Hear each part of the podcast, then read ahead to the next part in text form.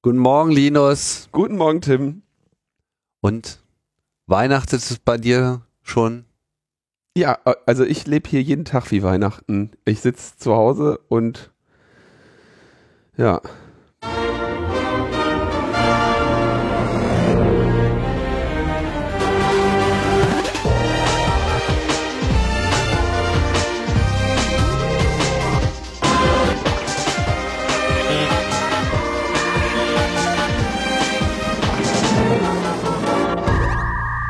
Logbuch Netzpolitik Nummer 373 vom 19. Dezember 2020 direkt aus der Pandemie in euer Hörgerät und da sind wir wieder. Ich, der Tim und der Linus. Hallo Linus. Hallo. Wie geht's dir so? in deinem Weihnachtsgefühl? Also es ist, es ist äh, zunehmend, es ist äh, nervig. Mhm. Ja, aber mein, mein Höhepunkt des Tages äh, war heute auch schon. Ja. Mm, das ist mein äh, DHL-Bote. Ach. Ja. Das ist sozusagen dein, dein soziales Highlight täglich, ja. Der ist einfach cool. Der ist cool. Und jetzt konnte ich dem endlich ein weihnachtliches Trinkgeld geben. Mhm. Und äh, ja, ich habe dir ja schon mal erzählt, das war aber, glaube ich, nicht in der Sendung. Das immer, klingelt dann und dann sagt er immer, Hallo Herr Neumann, ich habe Paket für dich. Und dann kommt er hoch und hat aber meistens trickst er mich aus und sagt, er hätte ein Paket. In Wirklichkeit hat er 20 für die ganzen Nachbarn. Klar. Und ähm, ja, dann das war heute schon. Das ist, das ist auch wirklich mittlerweile die Königsklasse des Social Engineering, ne? Diese ganzen Pakete überhaupt noch zugestellt zu bekommen. Ich meine, das war ja früher zu Weihnachten schon schlimm und jetzt mit der ganzen Pandemie noch mit oben drauf. Kein, ja, also jetzt verfallen ja sozusagen dieser, dieser Jahresendrush des Einkaufens, der fällt jetzt da sozusagen auch noch mit oben drauf. Ja. Man kann sich das gar nicht vorstellen, unter was für einem Druck die Leute da ihren ja. Job machen müssen. Muss man, also ich muss auch wirklich sagen, das ist, äh, ich wohne in einem Mehrfamilienhaus, das ist ein großes äh, Thema hier äh, Richtung Ende des Tages, dann zu gucken, wo die Pakete versteckt wurden. Ähm, und äh, ja, ich, also natürlich, manchmal flucht man dann natürlich auch echt über die äh, fehlenden Benachrichtigungsmöglichkeiten, äh, nicht in Anspruch genommenen Benachrichtigungsmöglichkeiten, wo man ein Paket findet. Aber die werden halt auch verheizt, diese Leute gerade, ne? Das ist wirklich ja. krass. Ja, natürlich, klar. Also deswegen äh, höchste Anerkennung und es ist ja. wirklich äh, bereit, auch mal so dieses. Ich muss auch sagen, ich finde das immer ganz furchtbar, wenn dann auf Twitter sich alle auskotzen mit so, ach ja, DHL oder slash Hermes oder slash insert your Paketdienst hier. Ich war den ganzen Tag zu Hause, ich wurde nicht äh, angeklingelt und überhaupt und hier Ablage da und so weiter ey, dieses Problem kennen wir einfach jetzt schon. Das ist einfach so irgendwie. Seid mal ein bisschen cooler äh, damit und seht das Ganze einfach auch ein bisschen mehr als sportliche Herausforderung, wo ihr auch noch dran beteiligt seid. Und außerdem, das ist eigentlich jetzt im Prinzip hat man jetzt Weihnachten und Ostern in einem. Ne? Also du kriegst Geschenke, aber du musst ja halt trotzdem suchen gehen. Und du weißt nicht, ob du schon alle hast. genau. Ich habe früher bei meiner Oma, dann, wenn ich Ostern unterwegs war, auch immer Weihnachtsmänner irgendwo noch aus dem Schrank rausgezogen, die dann irgendwo vergessen wurden. Und insofern ist das halt einfach auch so eine Rekombination irgendwie unseres Kulturguts. Das, das, das kann sich einfach genetisch nur positiv auswirken. Das schafft dann am Ende mehr Resilienz. Ja, aber es ist, es ist wirklich, ich bin ein bisschen überrascht, wie wir gerade eine lange Reihe an vorhersehbaren Problemen, über die auch in, in bestimmten Kreisen schon lange diskutiert wird, dass wir diese Probleme haben würden, völlig überrascht und unvorbereitet zur Kenntnis nehmen. Das ist schon, äh, ja, also sei es hier diese gesamte Thematik, zweite Welle, ne, sei es diese, ja, ohnehin, das ist ja schon auch ohne Pandemie so, dass die, die Situation der Zulieferer von Hermes, Amazon und DHL, Subcontractor und so absolut prekär ist, während das ne, eben tatsächlich zunehmend der Backbone dieser äh, dieser Gesellschaft wird, ne? weil du äh, dein dein Shit irgendwie online kaufst, weil ja, also das ist ja, es ist irgendwie sehr traurig zu sehen, wie ja, Problemfelder, die irgendwie klar waren, mh, mm, dann überhaupt nicht vorbereitet wurden.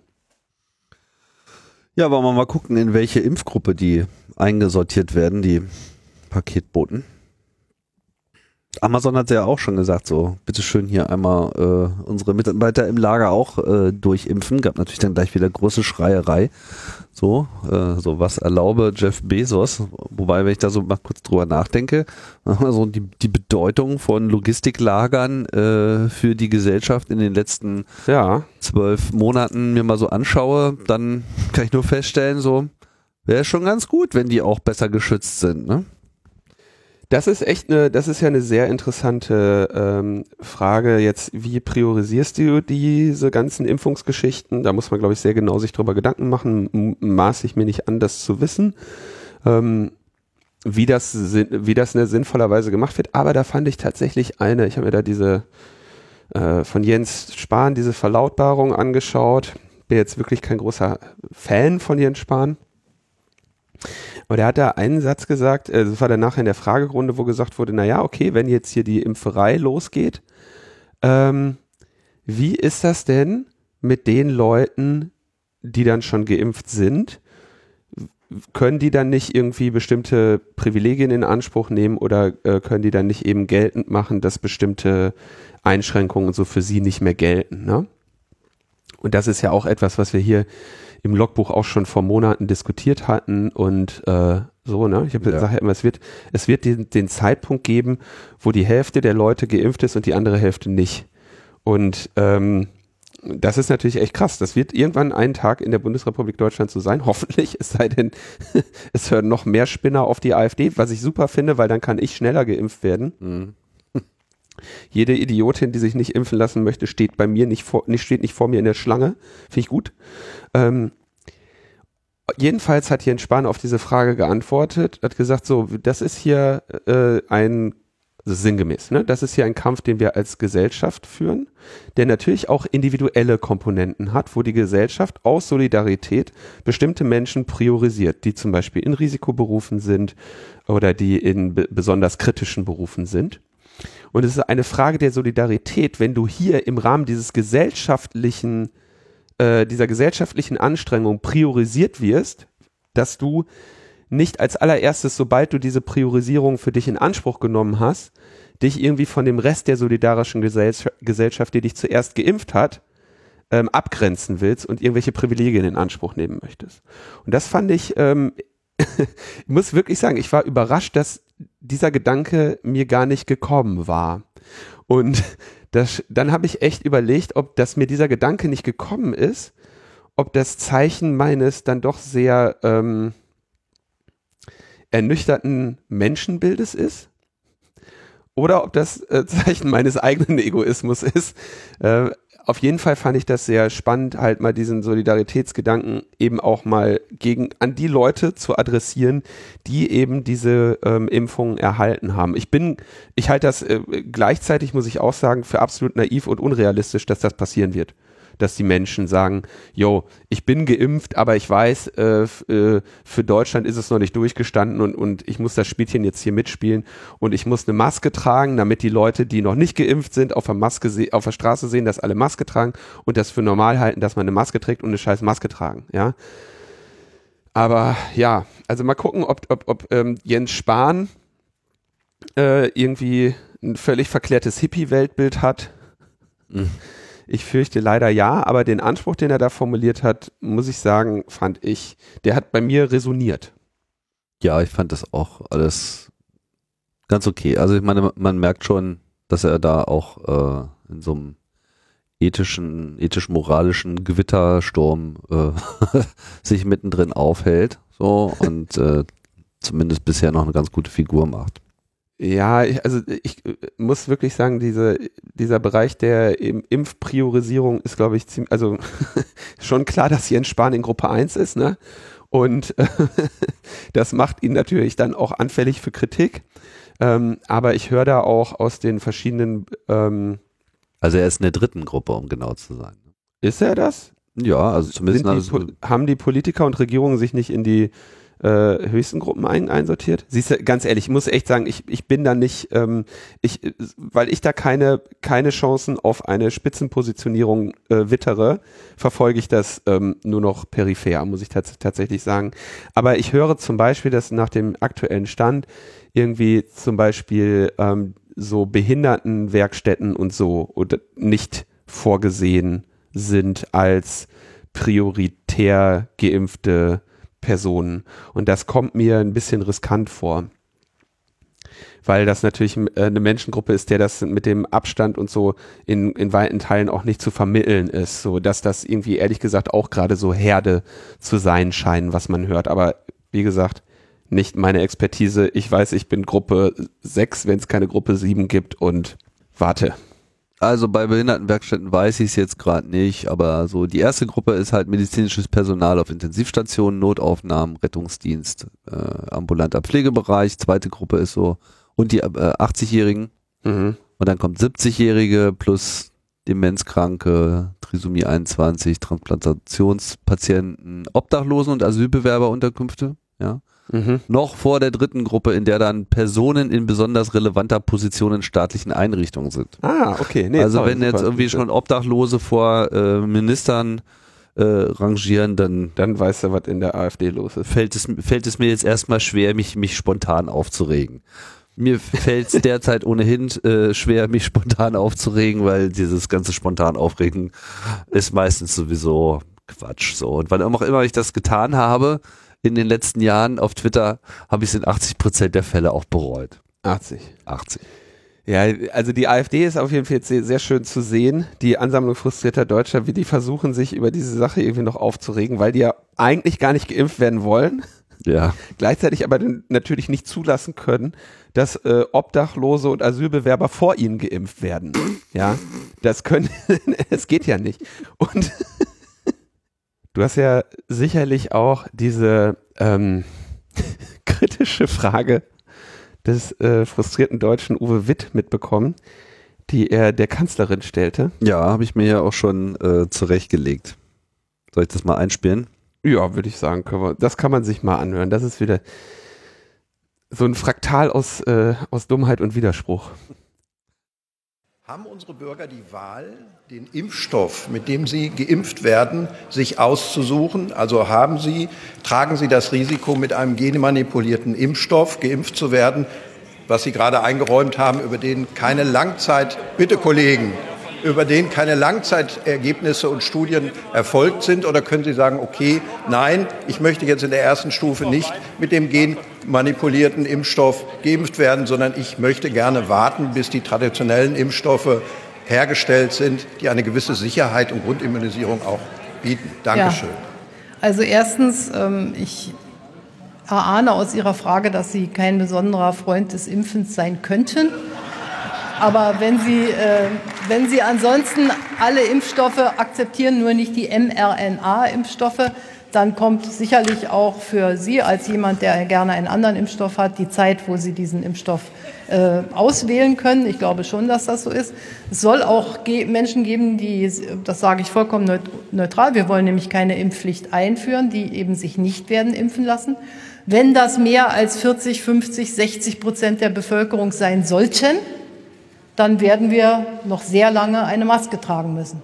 Zwar sehr viel länger als das, weil wir dann die Herdenimmunität nicht erreichen oder wenn das in anderen Ländern der Welt passiert. Das liegt in der Natur der Sache. Und äh, dann würde ich Sie bitten, der Sach, dem Sachverhalt entsprechend nicht von irgendwelchen genmanipulierten Dingen zu sprechen. Das ist ein Impfstoff, der genetische Komponenten enthält und äh, damit äh, sehr präzise funktionieren könnte, so jedenfalls die jetzigen Laborergebnisse oder Versuchsergebnisse der Phase 3 Studien. Es ist wirklich, also du fragst dich ernsthaft und ich bin immer, ich bin wirklich hin und her gerissen, ob die, also es gibt ja hier zwei äh, faszinierende Formulierungen. Die eine ist die eines, das sei ein genmanipulierter Impfstoff, was einfach Unsinn ist. Ja. Und die andere ist die Idee, es gäbe traditionelle Impfstoffe.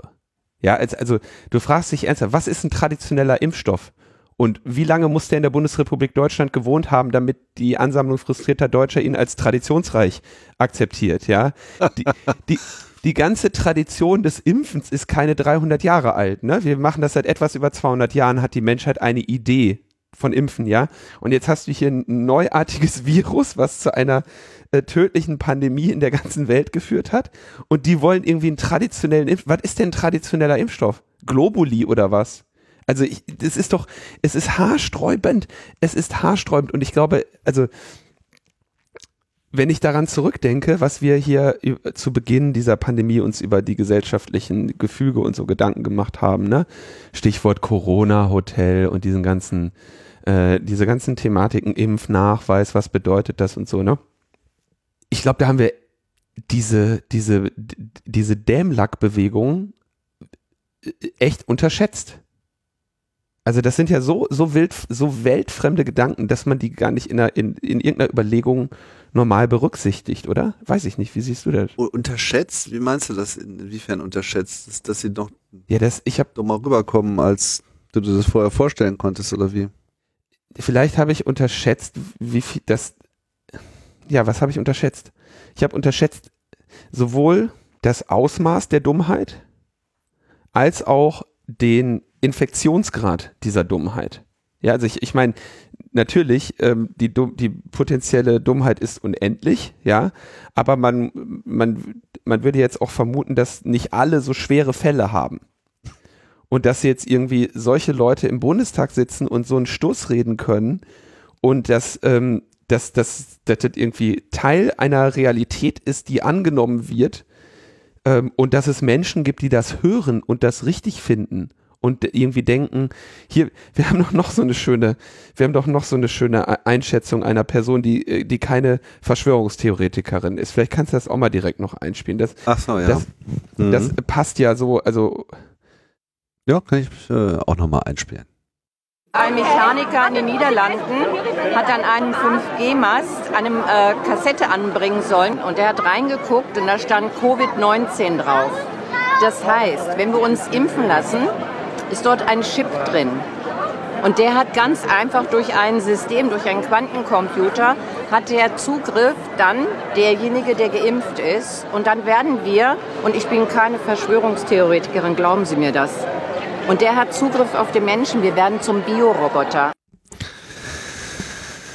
Ja, also erstmal möchte ich dir dahingehend mal wieder äh, sprechen. Also jetzt Dummheit im Bundestag finde ich ist jetzt nicht unbedingt per se ein neues Phänomen. So, also das hat es da auch schon äh, gegeben. Das Problem mit der AfD ist äh, eher so, dass, dass diese Dummheit jetzt so ein bisschen auch so zum, zum, zum Level äh, des, der Zugehörigkeit zu dieser politischen Peer Group dazugehört. Du musst diesen Scheiß halt irgendwie auch mitsingen, damit du da überhaupt noch irgendwie anerkannt wirst. Das ist sozusagen wie generell bei diesen Verschwörungstheorien auch. Du singst halt dieses bekloppte Lied äh, äh, einfach mit, um nach außen zu demonstrieren, dass du jetzt auch dazu gehörst. So, und dass sozusagen diese Ablehnung und Ignoranz von, von, von Fakten und all diesem ganzen anstrengenden Zeug, wo man Sachen lesen und verstehen muss, dass, dass du das eben auch nicht mitmachst und daher quasi in dieser Gruppe äh, anerkannt bist und dazugehörst.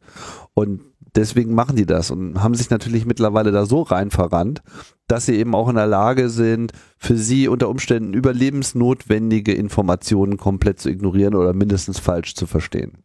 Mhm. Und äh, an dem Punkt sind die jetzt auch schon. Also die sind einfach äh, jetzt auch mental schon so angetoastet, dass, dass, dass sie wahrscheinlich Schwierigkeiten haben, einfach dem weiteren Verlauf der, der, der ganzen Pandemie und überhaupt des politischen Geschehens irgendwie noch nennenswert zu folgen. Und daran werden sie halt auch irgendwann eingehen. So. Das zu ertragen ist natürlich schwierig. Ähm, da müssen wir jetzt einfach noch ein bisschen durchhalten. So, ich meine, Trump sind wir jetzt auch schon losgeworden. Ähm, ne? Es wird. Es wird. Ja. Es, Heilung ist, äh, ist in Reach und ähm, müssen wir noch ein bisschen durchhalten. Ich finde das halt so, ist auch so, man mit dieser Entwicklung des Impfstoffs und dann hier über mRNA und ähm, sonstige Dinge, ne, das, da hat die, da kann man mal wirklich sagen, so was hat Hightech jemals für uns gemacht? Ja, hatten hatten fucking Impfstoff in weniger als einem Jahr produziert, ja, der äh, das Potenzial hat, dieser Pandemie Einhalt zu gebieten. Ne? Da muss man wirklich sagen, das war wahrscheinlich wahrscheinlich ganz gut, was die gemacht haben. Ja, ja wirksamer als das Virus selbst irgendwie. Das, das ist auch, äh, hätte glaube ich auch keiner Geld drauf gewettet. Ja. Und dann hast du, äh, hast du die Leute, hast du solche Schiffschaukelbremser da sitzen. Naja. Ähm, okay. Aber ist noch genug Dummheit in der Politik übrig geblieben, sonst hätten wir ja auch keine Themen. Ja, Woche. genau. Gut, ja. stimmt. Das, wir leben ja von der Dummheit. Wir leben von der Dummheit in der Politik. Wollen wir mal äh, zu, so, ach, ich glaube, wir können noch zwei Sachen Feedback kurz ähm, anbringen. Mhm. Ähm, in der letzten Sendung haben wir, habe ich äh, jetzt, ich glaube, ich habe ungefähr gesagt, es gibt keine gesetzliche Vorschrift und keinen kein verfassungsrechtlichen Anspruch darauf, dass ähm, überhaupt eine Interessensverband oder ein ähm, die Zivilgesellschaft angehört wird, bevor die ähm, Bundesregierung einen Gesetzesentwurf herabreicht. Dazu kommentiert David, kurze Richtigstellung zu deiner Aussage, Linus, dass die Beteiligung von Verbänden, Unternehmen wie Zivilgesellschaften nirgendwo festgeschrieben sei. Das ist nicht ganz korrekt. Tatsächlich existiert hierfür ein eigener Paragraph in der gemeinsamen Geschäftsordnung der Bundesministerien. Der Paragraph 47 Beteiligung von Ländern, kommunalen Spitzenverbänden, Fachkreisen und Verbänden, Artikel 1 schreibt vor, dass Fachkreise und Verbände möglichst früh über einen Referentenentwurf zu informieren sind, wenn dieser ihre Belange berührt. Soweit so schwammig. Spezifiziert wird die Ver Verbändezuleitung dann in Artikel 3. Dort heißt es, Zeitpunkt, Umfang und Auswahl der Verbände bleiben dem Ermessen des federführenden Bundesministeriums überlassen. Und da haben wir den Salat. Der Gesetzgeber sieht also sehr wohl vor, dass Zivilgesellschaft und Verbände beteiligt werden sollen. Die einzelnen Ministerien haben darauf aber keine Lust und drehen deshalb an den Fristen, um lästiges Feedback zu vermeiden. Ähm, mir war gar nicht klar, dass es eine Geschäftsordnung äh, für diese Bundesministerien gibt. Ich glaube aber, also erstens so wie das da formuliert ist und ähm, glaube ich nicht, dass das irgendwie einen Gesetzescharakter hätte, gegen den man, äh, den man klagen oder einklagen könnte. Und da sowieso keine Fristen benannt sind, sagt äh, David ja auch, ist das halt absolut schwammig. Mit anderen Worten, das scheint mir ein, äh, den, den Wert einer freiwilligen Selbstverpflichtung zu haben und zumindest nirgendwo äh, bindend zu sein. Entsprechend gibt es da jetzt auch nochmal von mehreren ähm, Organisationen, darunter dem Chaos Computer Club, einen offenen Brief, in dem das nämlich gefordert wird, so etwas auch tatsächlich festzuschreiben, Mindestfristen für, äh, für Beteiligungen, für die Scheinbeteiligung. ähm, und äh, ich denke, da, da sollte etwas noch passieren. Ähm, insgesamt habe ich ja auch in der letzten Sendung versucht zu erläutern, dass das eigentliche Problem ja viel größer ist, weil wir, ähm, weil diese Gesetzes, dass die Gesetzesentwürfe überhaupt von der Regierung und von den Ministerien da eingereicht werden, ist ja schon äh, komisch genug und entspricht nicht unbedingt der, der Theo, dem theoretischen Fundament, auf dem wir mit einer äh, repräsentativen parlamentarischen Demokratie eigentlich stehen. So, dann hat äh, Stefan noch äh, kommentiert zum Digitalvorbehalt. Den ich so aufgerufen hatte als Forderung. Genau. Mhm. Ähm, bei uns in der Schweiz gibt es ein zentrales Bundesamt für Informationstechnik, das wie andere Infrastrukturdepartements unter dem eidgenössischen Finanzdepartement angesiedelt ist. Damit ist das ganze Gebiet auf Augenhöhe mit Steuer, Zoll, Bauten und Logistik, Bundespersonal, Finanzmarktaufsicht etc. und wird mit entsprechender Ernsthaftigkeit betrieben. Die haben sicherlich auch noch Luft nach oben, aber grundsätzlich könnte man das ja mal für Deutsch, könnte das ja mal für Deutschland inspirierend sein. Unter dem Finanzdepartement ist es angesiedelt. Mhm. Mhm. Unter ja, dem. Aber ich meine, wir haben ja auch für alles, was uns wichtig ist, äh, zum Beispiel, wir haben Verkehrsministerium und wir haben Ministerium für Heimat. Da braucht man sich doch nicht um Internet zu kümmern. Heimat braucht kein Internet. In der Schweiz, die haben ja auch teilweise Glasfaseranschlüsse und so. Wir glauben nicht, dass sich das durchsetzt mit diesem Netz dann. Ne? Muss ich ganz ehrlich sagen. Schön, ja. Lernen von der Schweiz. Machen wir gerne. Lernen von der Schweiz. Und dann haben wir ein paar Themen, also äh, wir hatten jetzt ein paar Gesetze, die in dem Status waren, dass sie da als äh, Referentenentwürfe ähm, herabgereicht werden in den Bundestag. Ne? Also die Re Referentenentwürfe sind dann irgendwann Gesetzesentwürfe und die hat ja dann vorher auch die Regierung beschlossen. Also die, die Regierung beschließt, dass ihr Referentenentwurf jetzt ein Gesetzentwurf ist und reicht ihn herab ins Parlament, auf das er dort in den Ausschüssen diskutiert und beschlossen wird. So funktioniert das ja bei uns. Und das haben sie jetzt noch gemacht mit dem IT-Sicherheitsgesetz 2.0, dem Telekommunikationsgesetz und dem BND-Gesetz. Alle drei Gesetze haben wir hier schon besprochen. Die entscheidende Änderung ist jetzt, dass das also auch vom Bundeskabinett beschlossen wurde. Fasse nochmal zusammen. Das IT-Sicherheitsgesetz, da haben wir so Sachen drin, dass das BSI Informationen über Sicherheitslücken potenziell zurückhalten soll, wenn Sicherheitsbehörden diese ähm, haben möchten und sie äh, und das BSI denen gegenüber zur Verschwiegenheit verpflichtet ist. Auch soll das BSI ähm, Datenverkehr an Server umleiten lassen und selbst ja Scans äh, auf IT, also Angriffe auf IT-Systeme vortäuschen und im Zuge dessen auch auf äh, System, in, in, diese Systeme eindringen dürfen, also aktives Probing. Mit anderen Worten, ne, Staat hat auf, wie, wie auch immer man diese Maßnahmen im Detail als sinnvoll oder unsinnig beurteilt, Staat hat mehr Möglichkeiten, ähm, IT-Sicherheits- und Unsicherheitswissen zu sammeln und aktiver in diesem Bereich zu agieren. Im TKG äh, ist die Kernfrage, dass der Definitionsbereich der Telekommunikationsanbieter erweitert wird. Ähm, wir haben relativ klar reguliert Telekommunikationsdienstleister und wir haben dann diesen Begriff, den haben wir ja auch schon äh, benannt, die nummernunabhängigen interpersonellen Telekommunikationsdienste, was etwas bezeichnet, mit dem man äh, Informationen austauschen kann, ohne dass man eine Telefonnummer hat. Ja. Und sowas gibt es, äh, ja. Ohne ja, Telefonnummern. Genau. Und ähm, da fand ich jetzt sehr spannend die Stellungnahme der Tutao GmbH. Das ist die Tutao GmbH ist die Betreiberin von Tutanota. Tutanota ist dieser E-Mail-Service, den wir hier auch ähm, kürzlich besprochen haben, der vor Gericht jetzt verpflichtet wurde, aktiv in die Ende-zu-Ende-Verschlüsselung und die verschlüsselte Speicherung eines seiner äh, Kunden einzugreifen oder Kundinnen einzugreifen, weil äh, da eben eine Abhör ähm, äh, ein, ein Abhörbefehl quasi äh, von der Staatsanwaltschaft gegeben wurde.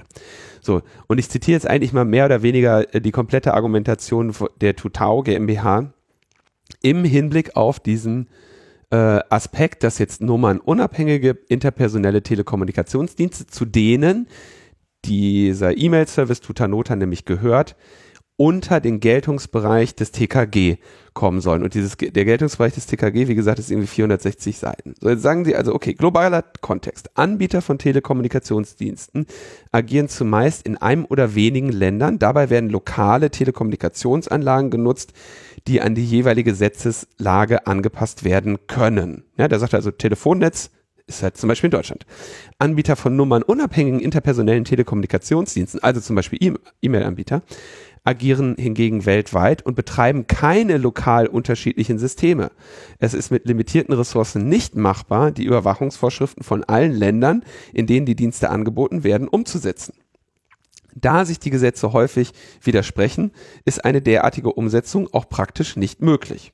Ja, das ist erstmal eine grundsätzliche Problembeschreibung, die das Internet äh, schafft für ähm, ja letztendlich äh, die gesamten äh, nationalen Regulatorien.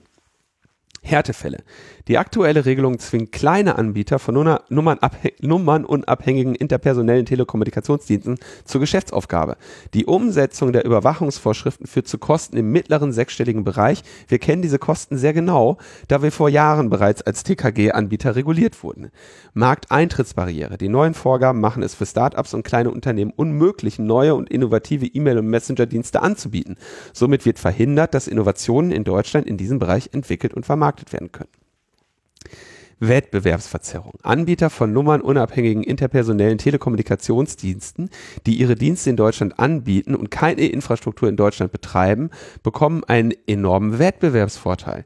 Denn die enormen zusätzlichen Kosten für die Umsetzung der Maßnahmen machen einen Betrieb in Deutschland auch für bereits existierende Dienste wirtschaftlich unattraktiv. Dies wird dazu führen, dass bestehende Dienste in andere Länder ausweichen, was Deutschland als Standort für innovative IT-Lösungen weiter schwächt. So, das denke ich sind erstmal alles äh, ähm, nachvollziehbare Argumente. Jetzt gehen Sie, äh, sagen Sie, naja, die, es gibt ja die TKÜV, also das, die Telekommunikationsüberwachungsverordnung. Äh, die regelt im Prinzip, wie technisch der äh, Zugriff geregelt werden soll. Und ähm, da sagen sie, naja, hier, da wird in der aktuellen Fassung verlangt, dass sogenannte SINA-Boxen verwendet werden. Ich weiß gar nicht mehr genau, wofür SINA steht, aber es sind im Prinzip VPN-Gateways, die ähm, von äh, einem Unternehmen mit dem Namen Secunet hergestellt werden und in den Bundes, äh, also quasi zur Sicherung von Bundes-IT-VPN-Verbindungen im weitesten Sinne verwendet werden. Das heißt sichere Internetzwerkarchitektur. Im Prinzip VPN-Gateways, ja.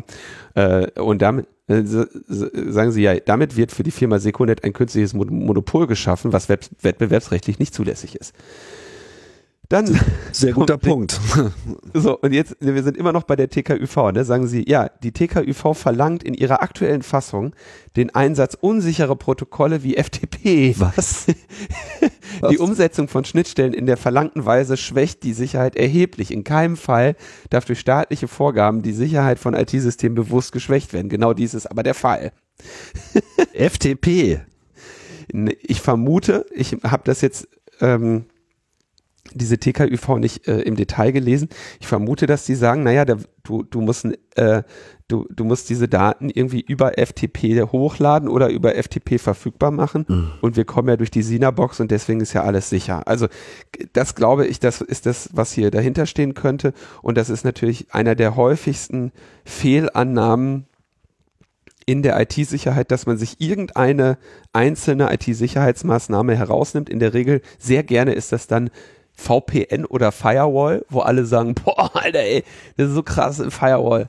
Und äh, denken dann, dass sie, weil sie eine Firewall haben, die, die Dienste, die sie dahinter betreiben, äh, sich nicht mehr darum kümmern müssen, dass die sicher sind. Und das ist äh, leider totaler Unsinn, weil in der Regel du als Angreifer ja die Dienste und Wege nutzt, die auch zur Arbeitserfüllung möglich sind. Und genau die werden ja durch ein VPN ermöglicht, beziehungsweise durch eine Firewall flankiert.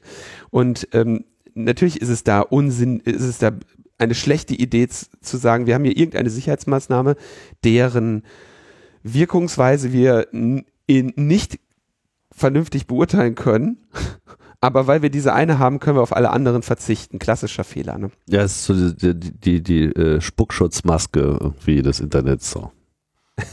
Firewall. Wieso? Ich habe doch eine Spuckschutzmaske auf. Kann nichts passieren. ähm, es kann helfen, so, aber vielleicht nicht unbedingt immer. so, und dann haben wir, was, haben, was sagen Sie noch? Äh, kurz äh, schauen, bin ich jetzt hier ein bisschen verrückt. Äh, es gibt über, es übergibt, es ergibt überhaupt keinen Sinn, dass Anbieter von Nummern unabhängigen interpersonellen Telekommunikationsdiensten gemäß Paragraph 5 von der Meldung bei der Bundesnetzagentur befreit wurden, wenn diese trotzdem gemäß 167 sämtliche Systeme zur Telekommunikationsüberwachung implementieren müssen. Da glaube ich, da argumentieren sie primär über irgendwie die Konsistenz dieses Gesetzes, ja. Und dann sagen sie, was ich auch sehr wichtig finde, durch Paragraph 100a STPO, da war, das war der, der vor ein paar Jahren äh, äh, ähm, aktualisiert wurde, ähm, werden Anbieter von Nummern unabhängigen interpersonellen Telekommunikationsdiensten nach der Neufassung des TKG zur Umsetzung von TKÜ-Maßnahmen verpflichtet sein. Somit besteht selbst aus Strafverfolgungssicht keine Notwendigkeit, dass Anbieter von Nummern unabhängigen interpersonellen Telekommunikationsdiensten im Rahmen von 167 reguliert werden. Also noch dazu ähm, ist es quasi eine Doppelregulierung und sagen, wir treten daher dafür ein, dass nummernunabhängige interpersonelle Telekommunikationsdienste von der Vorhaltung von Überwachungsmaßnahmen gemäß 167, Paragraph 167 des Entwurfs befreit werden. Mhm. Ja. Ich habe Schwierigkeiten zu folgen, um ehrlich zu sein. Es aber ist, es ist kompliziert. Es ist kompliziert, aber ich fasse es mal so, die möchten im Prinzip am Ende diese nummernunabhängigen ähm, Telekommunikationsdienste Dienste unter den, die komplette äh, Verpflichtung der Abhörmöglichkeit, die für Telekommunikation gelten, fassen. Und das wird zur Folge haben, dass dies natürlich nur für diejenigen ge gelten kann, die ihre Dienste in Deutschland anbieten. Und das wird zur Folge haben, dass du letztendlich den Betrieb sicherer E-Mails, also den konkurrenzfähigen Betrieb sicherer solcher Messenger ähm, aus Deutschland verhinderst während er überall außerhalb von Deutschland problemlos möglich ist. Und das bedeutet, dass du durch Regularien, Regulatorien und Gesetze im Prinzip den Betrieb solcher Dienste einfach nur in Deutschland unmöglich machst. Und deswegen müssen halt die Anbieter ihren Geschäftsbetrieb in Deutschland äh, einstellen, den gleichen Service in einem anderen Land äh, aufbauen. Und genau das wird natürlich auch für die Nutzung derartiger Dienste die Folge haben. Du ruinierst einfach nur die deutschen äh, Anbieter, weil die Kundinnen sich eben sagen, naja, du kannst ja keinen deutschen äh, E-Mail, äh, keinen deutschen sicheren Messenger verwenden, weil die sind ja gesetzlich verpflichtet, das Ding kaputt zu machen. Ja, ich meine, die setzen wahrscheinlich ein bisschen darauf, dass es woanders noch schlimmer ist. Ja. Ja. Was nicht ganz, äh, was nicht ganz falsch ist. Nicht ganz falsch ist, aber eben auch nicht ganz richtig, weil irgendein Land findest du immer. Also das Jurisdiction Hopping für, sagen wir mal, ähm, ist, ist ein erprobter Sport für diejenigen, die sichere ähm, Telekommunikation Nummern, nummernunabhängige interpersonelle Telekommunikationsdienste an. Ja, gut, aber ich meine, da kommst du natürlich schnell auf diese Argumentationsebene mit. Wir können jetzt hier keine klaren äh, steuerlichen äh, Gesetze, äh, wir können keine Steuern erheben, weil dann gibt's ja Steuerflucht. So, ja. Äh, was dann dazu führt, dass halt keiner Steuern erhebt. Also ich finde diese Argumentation ein bisschen schwierig. Ich kann es zwar nachvollziehen, aber es ist sozusagen so dieses Argument mit ihr, ihr, ihr verdrängt uns nur hier, weil ihr äh, eine mh, Gesetzeslage schafft, die uns hier nicht mehr existieren lassen möchte. Das trägt halt nur so begrenzt. Ne? Ähm, also verstehe mich nicht falsch, ich äh, halte äh, diese Vorgabe natürlich nach wie vor für, für falsch. Ich bin mir noch nicht so ganz so sicher, ob diese Argumentation an der Stelle so äh, greift. Klar, das macht allen Leuten immer so ein bisschen Angst, die für die die Ansiedlung und die Innovationsfähigkeit dann auch wirklich eine gewisse Bedeutung hat. Ne? Ähm, das schränkt es natürlich auf jeden Fall ein gar keine Frage. Aber vor allem finde ich äh, sehr überzeugend halt so dieses, einerseits diese technischen Fehler, die hier drin sind. Also ich meine, FDP irgendwie, keine Ahnung, wie das da jetzt formuliert ist, aber das hat da nichts mehr drin zu suchen. Und äh, vor allem diese Vor das Vorschreiben der Installation eines Produkts einer Firma, geht einfach an der Stelle gar nicht. Also wenn überhaupt, dann muss man das irgendwie auf offenen Protokollen und Standards äh, basieren lassen und nicht äh, über die Existenz eines bestimmten Produkts. FDP ist Industriestandard, Tim. ja. ähm, wir haben bei dieser gesamten, und das, das sieht man, glaube ich, bei dieser Diskussion auch sehr schön, das Kernproblem ist jetzt hier an dieser Stelle gar nicht mehr erwähnt, nämlich, dass es hier um eine aktive Schwächung von Infrastruktur geht, beziehungsweise nur am Rande erwähnt, ne? Weil das steht ja jetzt nun mal schon da. Und das da, finde ich, kann man sehr schön sehen, wie sich ja die Argumentations- Möglichkeiten auch in so einer, ähm, in ein, so einem Gesetzgebungsverfahren verschieben. Denn was hier eigentlich diskutiert gehört, ähm, wäre ja die Frage, ähm, warum überhaupt? Ne? Warum braucht ihr, warum wollt ihr überhaupt diesen Zugriff haben? Gibt es, das waren zum Beispiel Argumente, die ich äh, bei der gerade zitierten äh, STPO-Novelle 100 angebracht hatte, wo ich ja als Sachverständiger im Deutschen Bundestag war, nee, im Innenausschuss des Deutschen Bundestags war es, glaube ich, ähm, dass der, der, die Notwendigkeit nicht gegeben ist. Dass du nämlich quasi, du hast die Ermittlungserfolge und du hast da, wo sie keine Ermittlungserfolge haben, sagen sie auf einmal, das läge an diesen Messengern, können aber diesen Beweis nicht führen. Ne? Und wir brauchen diesen Zugriff, das ist ja ist die ganze Zeit dieses Jahr going dark und hast du alles nicht gesehen. Diese Notwendigkeiten sind nicht belegt. Ganz im Gegenteil feiern die großartige Erfolge in der Strafverfolgung am laufenden Band. Ja. Ah, Es ist äh, fürchterlich. Aber ich habe ja gesagt, es sind drei Gesetze, denn das BND-Gesetz haben sie auch noch entschieden. Da hat ähm, André Meister auch nochmal der, also Netzpolitik.org, ich glaube, also klar sowieso André, aber ich glaube, wenn ich mich nicht täusche, auch Anna Biselli haben das BND-Gesetz und die restliche Redaktion von Netzpolitik.org auch haben das da sehr äh, äh, genau ähm, verfolgt.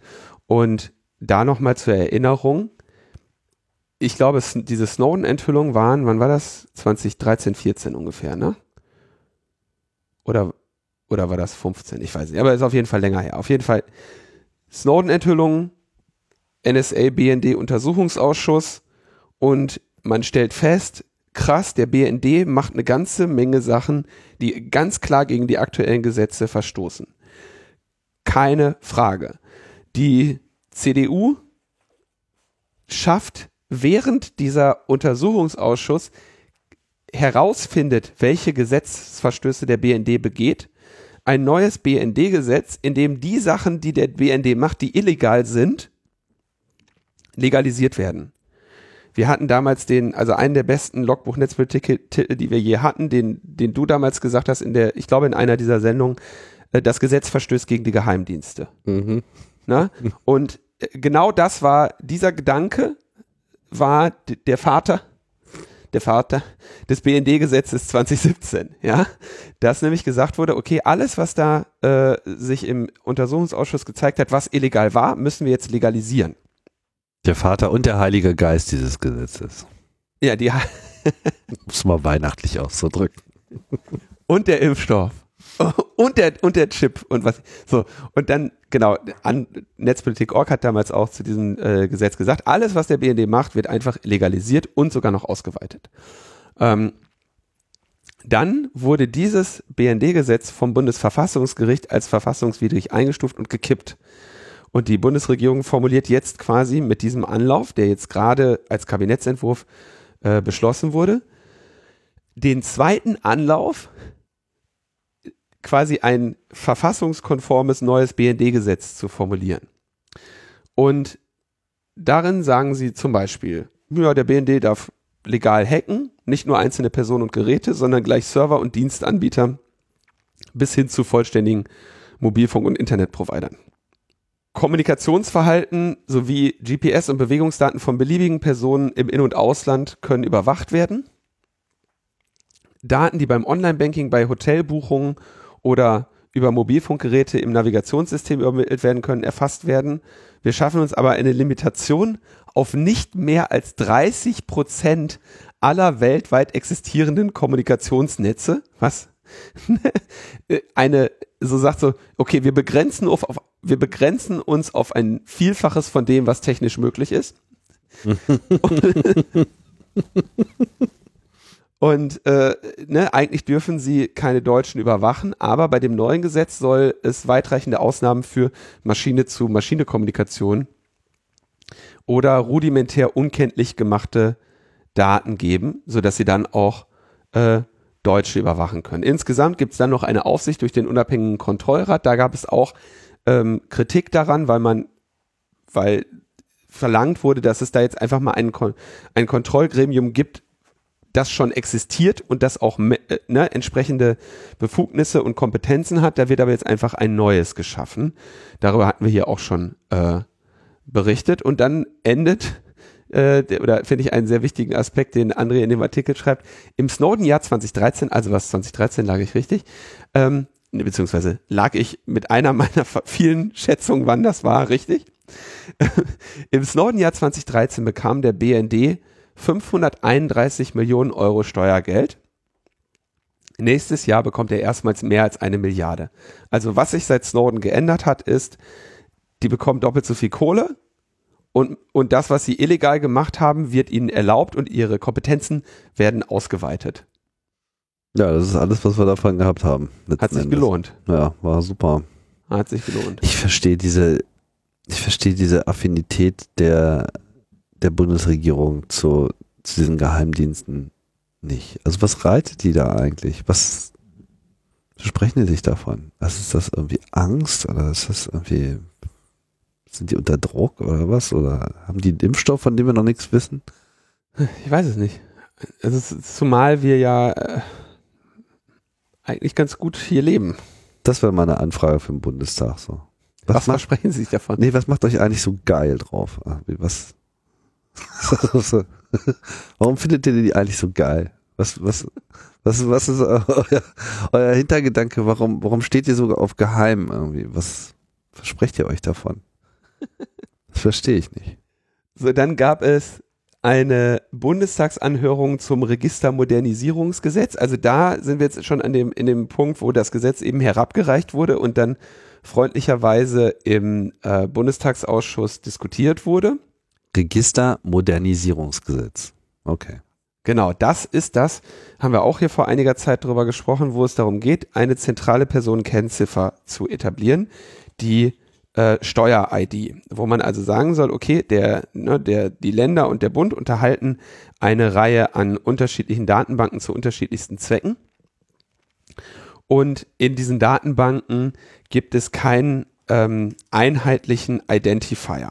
Also der Datensatz A in der Datenbank A ist nicht ähm, ohne weiteres eindeutig zuzuordnen einem Datensatz in der Datenbank B von der gleichen Person. Man müsste also eben über so etwas gehen wie Name, Geburtsname, Adresse, um hier eine Verbindung herzustellen. Und äh, das ist natürlich äußerst fehleranfällig, weil diese beiden Datensätze nicht notwendigerweise auf dem gleichen Stand sind. So.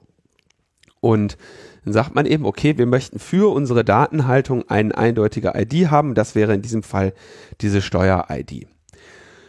Dazu gab es jetzt eben diese Sachverständigenanhörung und da haben äh, Ulrich Kälber, der Bundesdatenschutzbeauftragte, Christoph Sorge von der Uni Saarland und äh, Kirsten Bock sinngemäß zu, als Sachverständige zu Protokoll gegeben, dass es eben das Volkszählungsurteil gibt.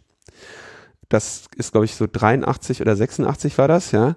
Und ähm, das schreibt vor, dass eine Nutzung von Daten aus verschiedenen Registern und Dateien ähm, die Einführung eines einheitlichen Personenkennzeichens voraussetzen würde.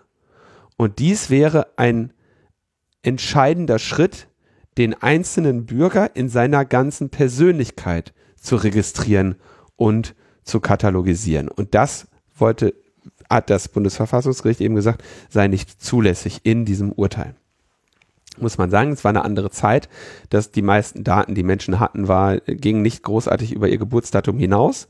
Ja, und heute leben wir in einer, in einer anderen Zeit, das ist korrekt, was aber nur bedeutet, dass es noch mehr Macht und Umfang in der, äh, umf in der Erfassung von Menschen gibt.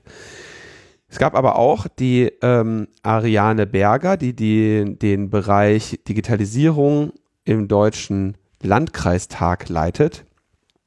Die sagt, naja, man kann das schon mit einer einheitlichen ID machen, wenn die dezentrale Speicherung beibehalten wird, sodass man eben ne, sagt, okay, unter der ID ist der Eintrag, aber die Daten werden trotzdem verteilt vorgehalten. Wir haben das hier damals ja ähm, ausführlicher besprochen, ähm, dass das natürlich auch für, wenn man sich die Behäbigkeit der deutschen Bürokratie anschaut und die beklagt, dass das eben ne, in diesem Bereich auch anzusiedeln ist, wenn die eben einfach keine effiziente und zielgerichtete Datenhaltung haben.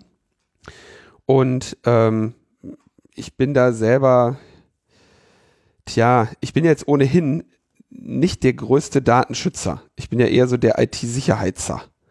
Und ähm, ich,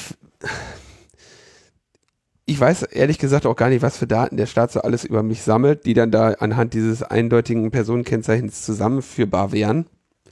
Weshalb ich da tatsächlich keine überragende Expertise in diesem Bereich habe. Aber wahrscheinlich ähm, sollte man bei solchen Ideen schon auch darüber nachdenken, was halt in Zukunft noch alles gesammelt wird und was das bedeutet, wenn diese Datensätze zusammenführbar sind. Und vermutlich ist das sinnvoll, da auf den Bundesdatenschutzbeauftragten zu hören, weil der von dem Thema Ahnung hat. Insofern würde ich mich vorsichtig äh, unter Hinweis auf mangelnde Kompetenz meinerseits äh, darauf beziehen, zu sagen, mh, hm, wenn der Ulrich Kälber das irgendwie für schwierig hält, dann äh, glaube ich dem. Vielleicht sollten wir uns mal mit dem Ulrich Kelber mal unterhalten darüber. Das finde ich vielleicht mal eine ganz schöne äh, Idee, weil das ist natürlich in der Tat immer wieder, und das haben wir ja auch schon ein paar Mal angesprochen, diese Abwägung zwischen Effizienz des Staatsapparats, ja, und eben des möglichen Missbrauchs. Und das ist natürlich jetzt nicht so, dass man da so ohne weiteres irgendwo eine Linie ziehen kann und sagen kann, ja, hier an der Stelle fängt der Missbrauch an und an der Stelle, äh, ja, hat die Effektivität äh, sozusagen ihr Heim. Und das kann nur ein Abwägen sein. das kann man sich nicht mathematisch herleiten, sondern es hat eben auch sehr viel äh, damit zu tun, wie ein potenzieller Missbrauch auch noch sekundär abgesichert ist. Ich meine, es ist ja nicht so, dass du jetzt nicht heute schon Daten zusammenführen könntest. Die Frage ist halt nur, mit welchem Aufwand tust du das und ist dieser Aufwand jetzt in irgendeiner Form wirklich ein Schutzmechanismus oder eben nur äh, äh Effizienzvernichtung?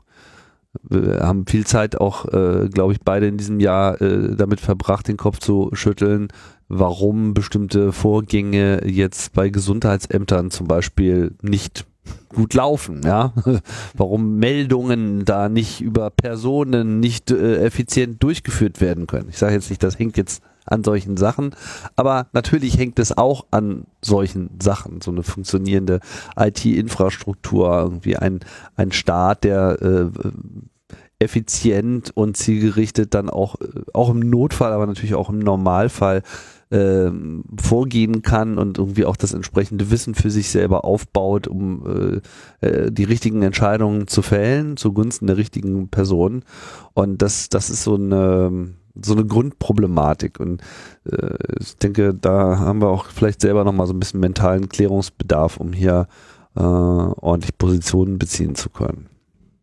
Aber wir haben ein sehr schönes Beispiel, warum das irgendwie so ein bisschen schwierig ist, wenn der Staat Daten sammelt. Und zwar hat die äh, hat Ingo Dachwitz einen äh, langen und sehr interessanten Artikel bei Netzpolitik.org geschrieben. Unter dem Titel Auf den Notruf folgt die Drohung. Da setzen sich ein bisschen mit dem Thema auseinander, was hier Konstanze und ich auch mit der Idil Beider vor einiger Zeit im Podcast ähm, besprochen hatten, nämlich diese Datenabfrage durch Polizistinnen und Polizisten, die dann äh, darin münden, dass diese Daten ähm, irgendwelchen Nazi-Gruppen zugeführt werden, und dann diese Menschen belästigt werden. Und hier gibt es einen Fall von einer jungen Frau, die ähm, bei der Polizei anruft, weil also 2018 Silvester ähm, und äh, am Bahnhof wird sie von einem betrunkenen Mann ähm, im Prinzip verfolgt und antisemitisch beschimpft. Und der torkelt danach weiter und beleidigt eine äh, umstehende Gruppe Teenagerinnen rassistisch und die gute Frau wählt dann die 110 und beschreibt der 110 die Situation und freut sich, als ihr Bus kommt, fährt nach Hause. Ja, jetzt passiert Folgendes. Ähm, nicht sie gerät in den Fokus der Polizei, äh, nicht der Täter gerät in den Fokus der Polizei, sondern sie. Denn der Polizist, bei dem sie das meldet, ähm, liest offenbar ihre Daten aus und teilt sie in irgendeiner äh, Nazi-Gruppe, woraufhin An Anja H., die Frau, dann eben äh, unerwünschte Kontaktaufnahmen von Rechten erhält und irgendwie belästigt wird und die ihr dann äh, sagen, ja, ja, wir wissen, wo du wohnst und so weiter und so fort, ja. So, absoluter Irrsinn, ne? Ein, ein, ein, ein Skandal für die Polizei ein Skandal für den Rechtsstaat, ein, eine Erschütterung des Schutzbedürfnisses und des Schutzvertrauens, das wir als Bevölkerung in die, in die Polizei hegen. Das ist aber jetzt nur ein Einzelfall. Äh, klar, Tim, das ist, das ist, das ist der Einzelfall äh, von dem einen Tag. Ne? Wir haben, ja. also ist, in dem Artikel wird noch ein zweiter Einzelfall besprochen, das ist aber ein anderer Mann, deswegen ist das ein anderer Einzelfall. Ne? Also klar, äh, immer Einzelfälle, jeden Tag nur drei Einzelfälle, jeder nur einen Einzelfall. Und ähm, jetzt ähm, ist natürlich das, das, der Punkt, so ein, wenn du so einen Einzelfall hast, ne, dann wirst du ja mit aller Härte dagegen vorgehen, damit es ein Einzelfall bleibt. In diesem Fall ähm, was passiert ist, ist, der Beamte wurde suspendiert und es läuft ein Disziplinarverfahren gegen ihn. Aber ich denke nicht, dass das ausreichend ist, denn was ja eigentlich äh, hier vorliegt, ist eine Straftat. Aber ähm, die Staatsanwaltschaft hat sich entschieden, keine Anklage gegen den Polizisten zu erheben, weil es keinen hinreichenden Verdacht auf eine Straftat gäbe und drei Verfahren wurden gegen diesen äh, Polizisten eingestellt. Allenfalls äh, droht ihm jetzt noch eine äh, ne, ne Rüge von der Datenschutzbehörde wegen einer Ordnungswidrigkeit. Und das finde ich, ähm, finde ich schon krass, ne? Wenn sich, wenn sich der Rechtsstaat nicht mit aller entschiedenen Härte dagegen wehrt, dass ähm, seine Pflegeorgane, ja, äh, die, die, die, die, die, den die Schutzrechte der Bevölkerung verletzen. Ich finde, das, das ist wirklich richtig, richtig übel, ja, wenn du da auf, äh, von, wenn irgendein so Polizist so, holt deine Daten raus und gibt die an irgendwelche ähm, potenziell verfassungsfeindlichen terroristischen Gruppierungen. Das ist der Wahnsinn. Ich kann ja nur noch mal darauf verweisen, haben wir auch Feedback zu bekommen, ähm, was das mit für eine Person bedeutet und wie skandalös das ist, hat Idil Beider bei uns ja sehr eindrücklich als Betroffene geschildert. Hm. Ich meine, das Kernproblem hier ist jetzt äh, vielleicht nicht unbedingt Datenschutz, sondern eher ähm, das Problem, dass natürlich die Polizei äh, unter Umständen mit Leuten durchsetzt, ist, die hier unseren moralischen Ansprüchen nicht mehr genügen. Und es halt nicht genug ähm, Absicherungsmethoden gibt. Einerseits dann im Zweifelsfall einer, einer Verletzung der äh, Rechte ähm, hier zum Beispiel nachvollziehen zu können, wer, wer hat denn hier Daten überhaupt abgefragt. Ich glaube, das ist bei dieser ganzen Polizeidatenabfragegeschichte immer wieder aufgekommen, dass man dann, dass dann behauptet wird, so ja, wir können ja überhaupt nicht mehr nachvollziehen, wer das jetzt hier alles abgefragt hat. Äh, wo ich halt fragen kann, ja, warum denn eigentlich nicht? Solche Abrufe kann man ja auch loggen. So. Wird aber offensichtlich nicht in dem Maße getan oder diese Logs werden dann nicht herangezogen, keine Ahnung, kenne mich da nicht aus. Ähm, ja, das sehe ich hier so im Vordergrund. Aber das ist natürlich so ein Beispiel, warum überhaupt Datenschutz in den letzten 30 Jahren so eine Traktion bekommen hat, weil man einfach gesehen hat, ja, Daten sind nicht irgendwie nur so Material, sondern da sind immer implizite Risiken mit verbunden. Und vielleicht nochmal kurz diese Diskussion aus dem letzten Kapitel äh, aufzugreifen, gerade so IDs, ja, und die ja quasi der Inbegriff der Verknüpfung sind, äh, sind dann natürlich äh, äußerst sensitiv.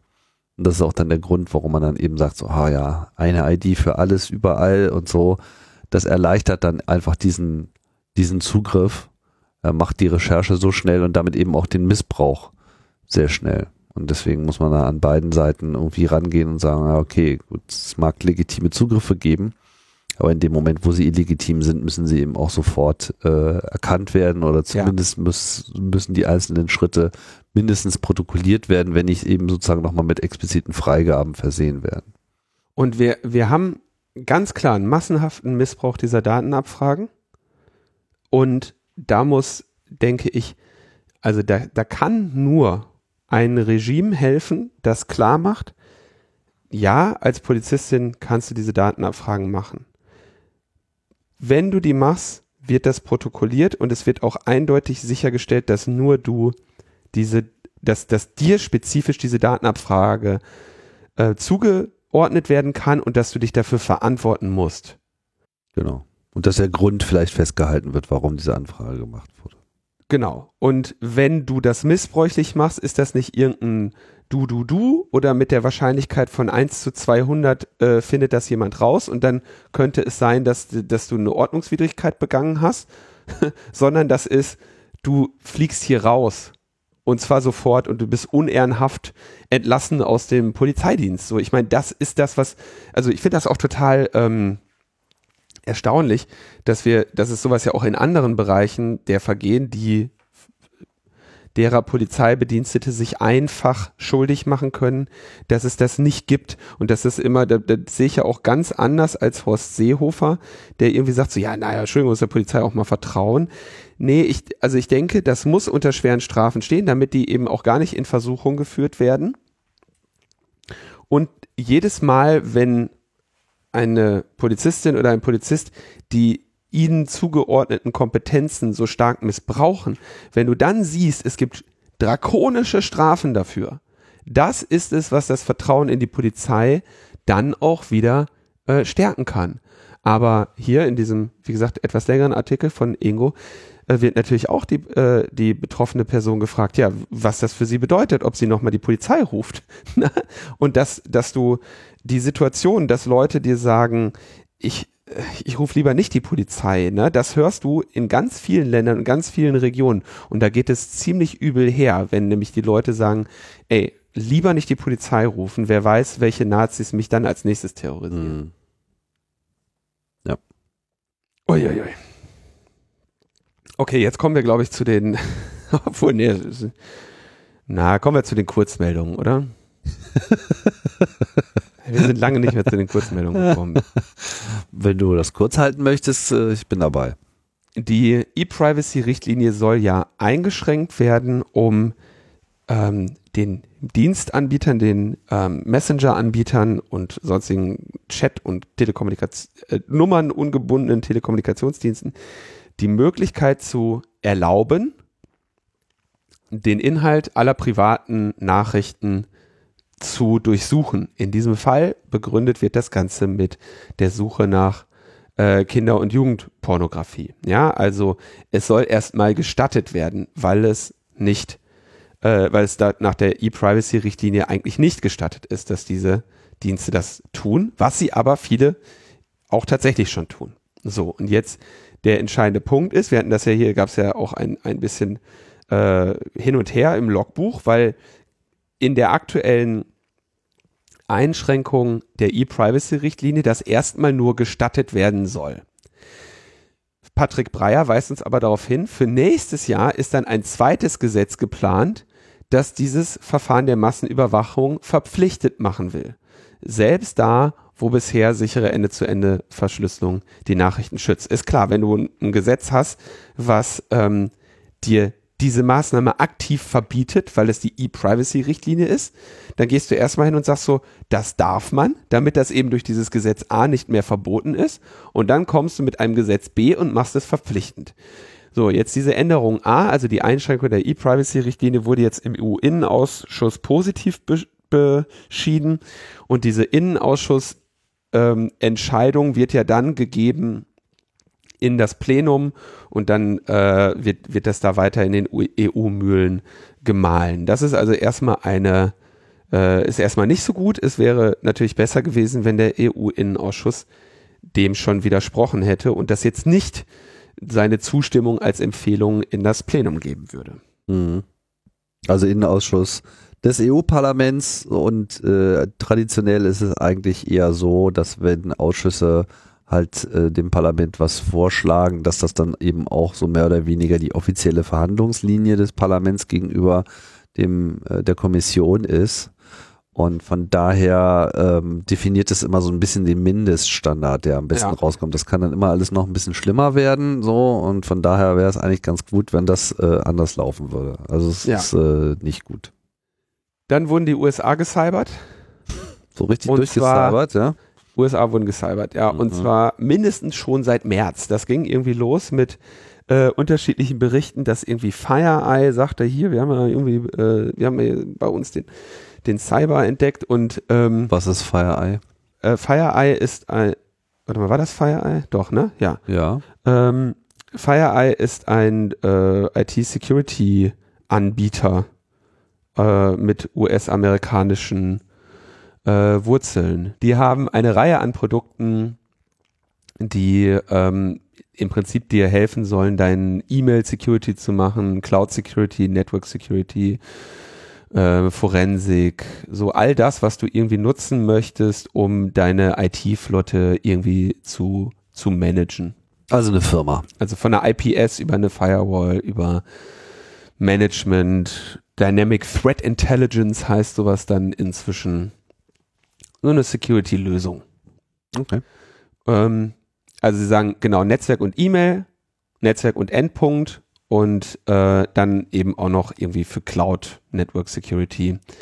Äh, alles, sagen wir, in dem Bereich, wenn du, wenn du mit einer IT-Flotte zu tun hast und äh, der Bereich der IT-Sicherheit jetzt für dich nicht mehr ein einzelner Rechner ist, den du schützen musst, sondern eher auch sowas, dass du halt nur noch verwaltest, dann nutzt du eben Produkte von FireEye. So, die wurden gehackt und haben dann ähm, festgestellt, dass, dass es eine Backdoor in einem äh, in einer Tool Suite namens äh, Orion oder Orion von SolarWinds ist, was ebenfalls so ein IT-Provider ist, der ja im weitesten Sinne dir so ein Flottenmanagement ermöglichen soll, ja. Und offenbar äh, gab es eine, haben die es geschafft, diese äh, über SolarWinds irgendwo reinzukommen. Diese Software wird aber von vielen äh, Regierungsentities genutzt und Firmen, um ihr Netzwerk zu managen, ja, oder zu monitoren. Und dadurch sind die Angreifer äh, in viele die, dieser Netzwerke hineingelangt und konnten dort dann äh, weitermachen. Und weil sie sich über diesen Traffic von SolarWinds, weil sie den als Rein- und Rauskanal hatten, erschienen sie eben als legitimer äh, Verkehr. Was ich gerade meinte, ne, ähm, Firewalls flankieren nur das, was du darfst, aber das, was du zulässt, hat in der Regel genug ähm, ähm, genug äh, Möglichkeit, darüber ein, eine äh, Infiltration und Exfiltration zu fahren. Ne? Also ähm, kleiner Vergleich, wir hatten doch vor, was war das denn, vor ein, zwei Jahren diesen äh, Hack auf Teile der Bundesregierung, wo die das Command and Control und die Exfiltration von Daten eigentlich über Outlook gemacht haben. Weil das einfach durch die Firewall der Hin- und Rückkanal war, der zugelassen war. Mhm. Und ähnlich äh, liest sich das hier. Insgesamt bekommt man aber relativ wenige Informationen dazu. Es gibt irgendwie von FireEye irgendwie einen Blogpost, wo sie sagen, ja hier, da ist der äh, ganz, ganz viel, ganz viel Advanced Persistent Threat drin. Und äh, dann gibt's noch von Microsoft etwas, die das ein bisschen genauer technisch auseinandergenommen haben. Aber wer da jetzt genau betroffen ist, ist irgendwie noch nicht so hundertprozentig aufgearbeitet. Man liest von kritischer Infrastruktur und Organisation des Privatsektors, Computer des US-Finanzministeriums, Telekommunikationsbehörde, NTIA, das US-Energieministerium teilte mit, sie seien betroffen. Und insgesamt wird gesagt, oh, das wird jetzt aber hier noch längere Zeit dauern weil die Angreifer eben ähm, ja fortgeschrittene Fähigkeiten hatten.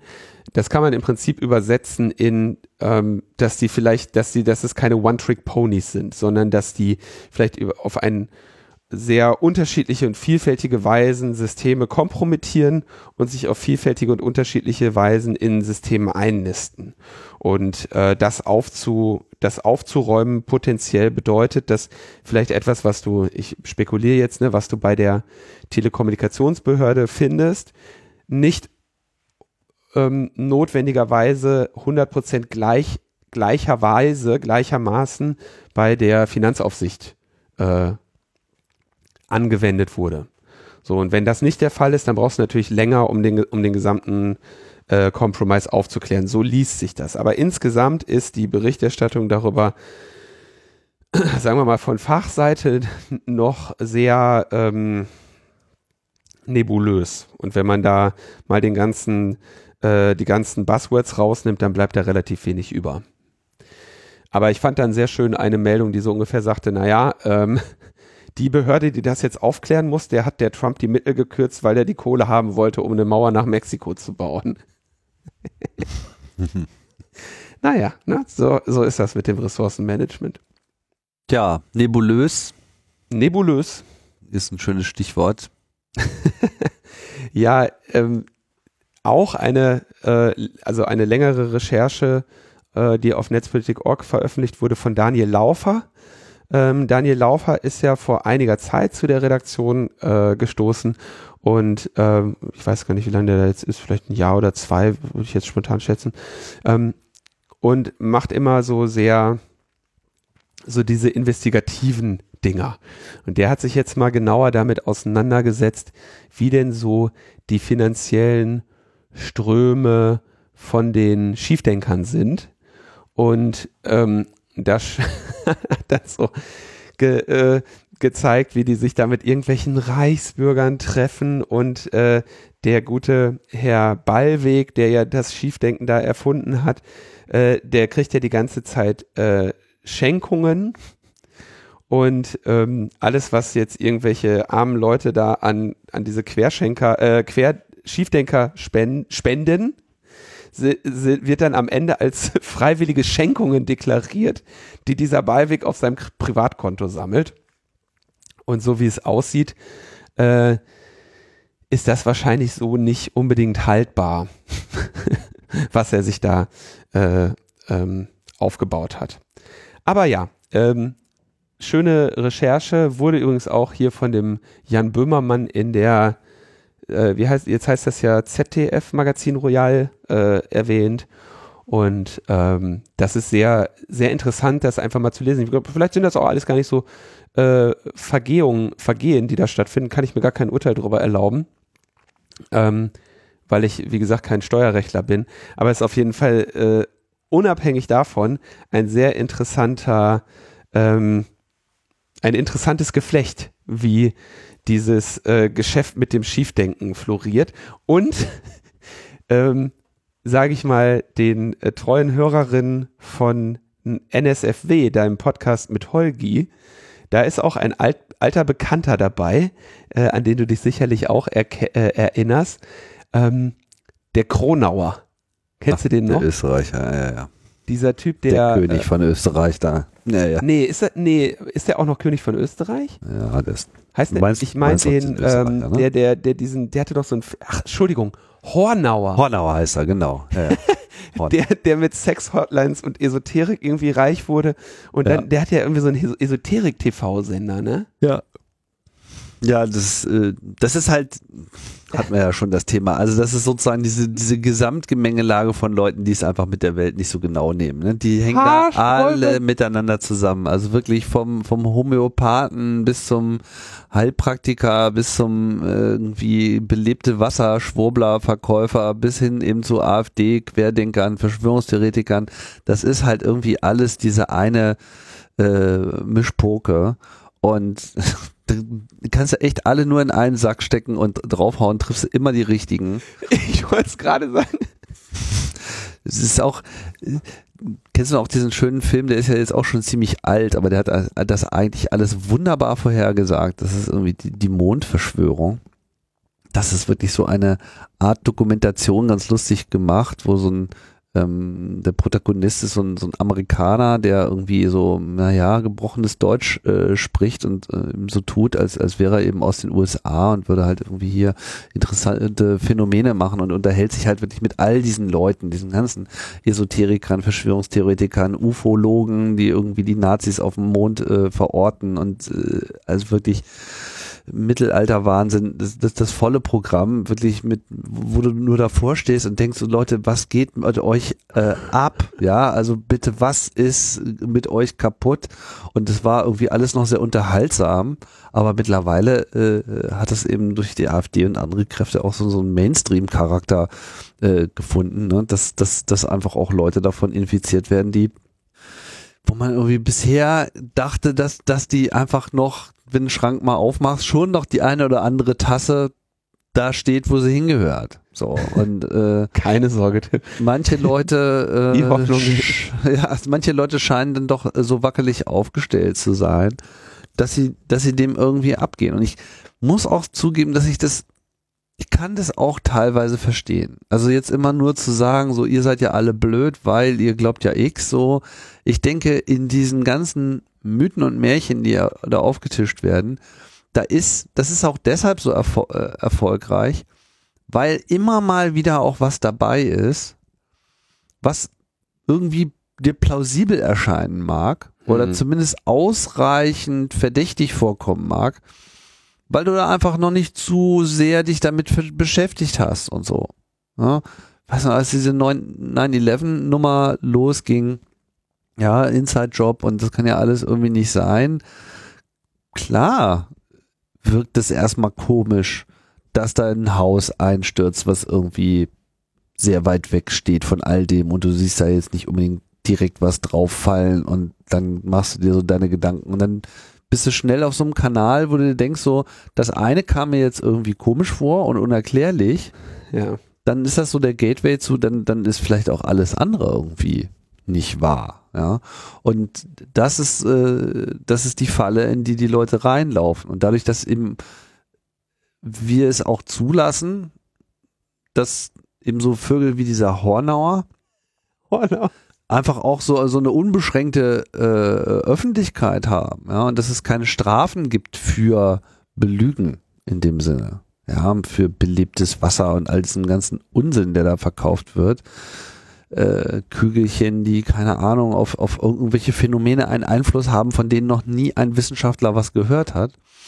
Hm, deswegen kann das eben so sein, sein Unwesen treiben. Und dann wird's halt einfach geglaubt, weil man sich dann einfach besser fühlt. So, und dann gibt man da einfach Geld aus für diesen ganzen Scheiß. Das ist einfach furchtbar. Wenn ihr Geld ausgeben wollt, dann gebt lieber Geld aus für solche äh, Artikelrecherche. Netzpolitik.org braucht noch irgendwie 30k, um irgendwie das Jahresbudget ja. äh, zusammenbekommen und dann äh, hat man auch seinen Spaß und hat auch noch was getan dafür, dass es besser wird. So. Du, du möchtest okay, ich hab's mir jetzt ich hab's mir verkniffen, die Kommentare äh, zum, zum Android-Ökosystem vorzulesen. Natürlich haben wir, äh, habe ich äh, Kritik dafür bekommen, dass ich Android mit McDonalds verglichen habe. Und äh, kann auch nur sagen, es tut mir leid, wenn äh, ich damit äh, Gefühle verletzt habe.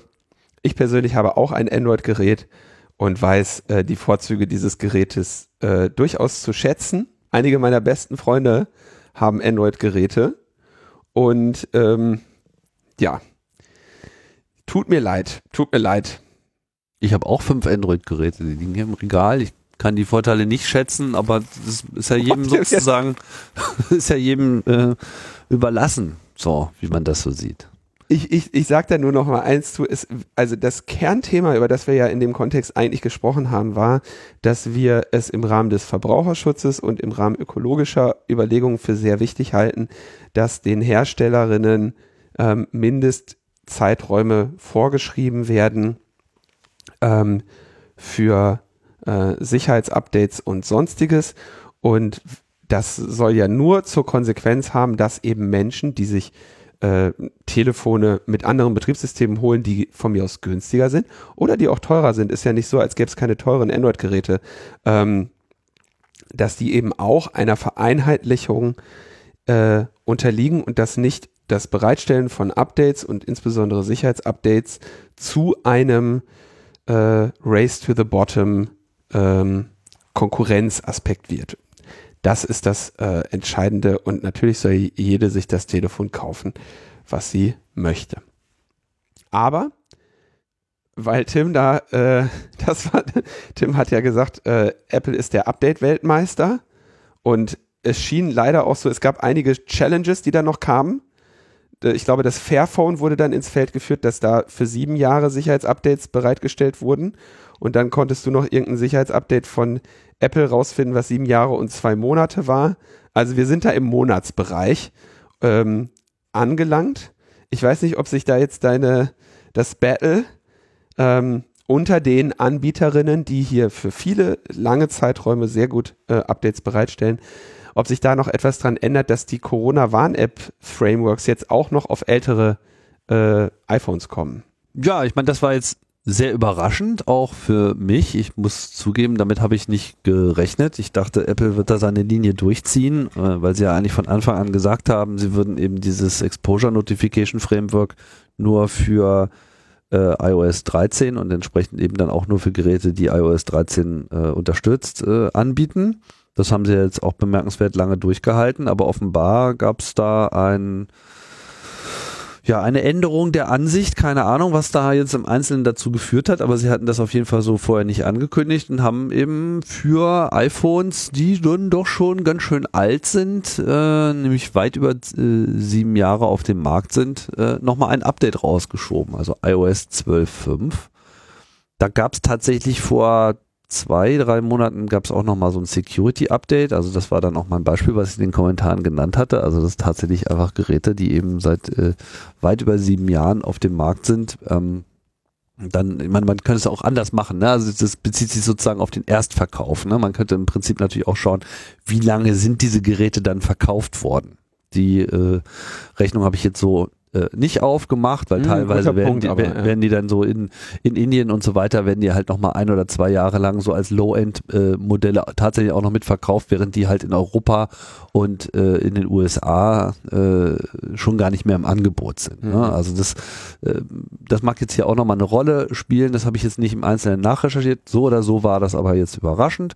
Was ist jetzt passiert? Also es gab dieses Update, iOS 12.5 und damit ist dieses Exposure Notification Framework, das ja quasi, auf dem ja diese Corona-Warn-App und andere Apps in Europa aufsetzen, ähm, wurde eben nochmal zurückportiert für diese alten Geräte. Das betrifft dann konkret das iPhone 5S und die iPhone 6 Generation, also 6, 6 Plus. Und da wird dann theoretisch auch die Corona-Warn-App drauf laufen. Allerdings muss die natürlich jetzt nochmal so angepasst werden, dass sie auch auf dem alten OS läuft, weil natürlich auch die Corona-Warn-App davon ausgegangen ist, dass iOS 13 die Mindestanforderung ist. Und ich weiß jetzt nicht, wie viel äh, Code da drin ist, der sozusagen von der Präsenz dieses Betriebssystems ausgeht. Vielleicht ist es nicht so viel, aber ich weiß es nicht.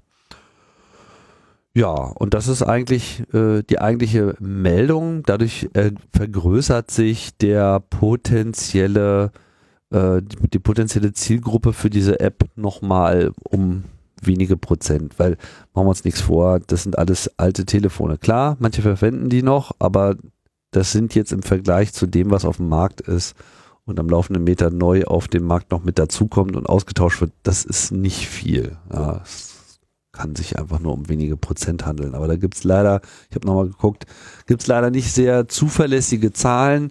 Äh, was Apple da so veröffentlicht, ist immer so ein bisschen wischiwaschi. Die aktualisieren das unregelmäßig und zuletzt haben sie es nochmal aktualisiert, aber dann bezieht sich das nur auf Geräte, die in den letzten vier Jahren verkauft sind und dann muss man dann irgendwie seine eigenen Hochrechnungen machen. Das ist alles ein bisschen bekloppt.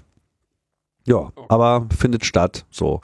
Und ähm, das mag hm. auch, ja werden sich die Leute wieder freuen, dass du noch ein bisschen über, von Apple schwärmen durftest am Ende der ja, Sendung. Schwärmen hat das jetzt nicht so viel zu tun. Ich meine, das kostet hier halt irgendwie Geld, klar, so, das äh, haben sie sicherlich auch und äh, mir war nicht klar, inwiefern diese Geräte unter Umständen auch noch aus technischen Gründen herausfallen. Ja, das das war nämlich eigentlich mein Gedanke, dass ich eigentlich davon ausgegangen war, dass äh, oder dass das Argument bei mir verhaftet hatte, dass das iPhone 6S das erste war, was äh, Bluetooth Low Energy Beacons hat und äh, dass es deswegen nicht so ohne weiteres auf iPhone 6 portierbar gewesen sei.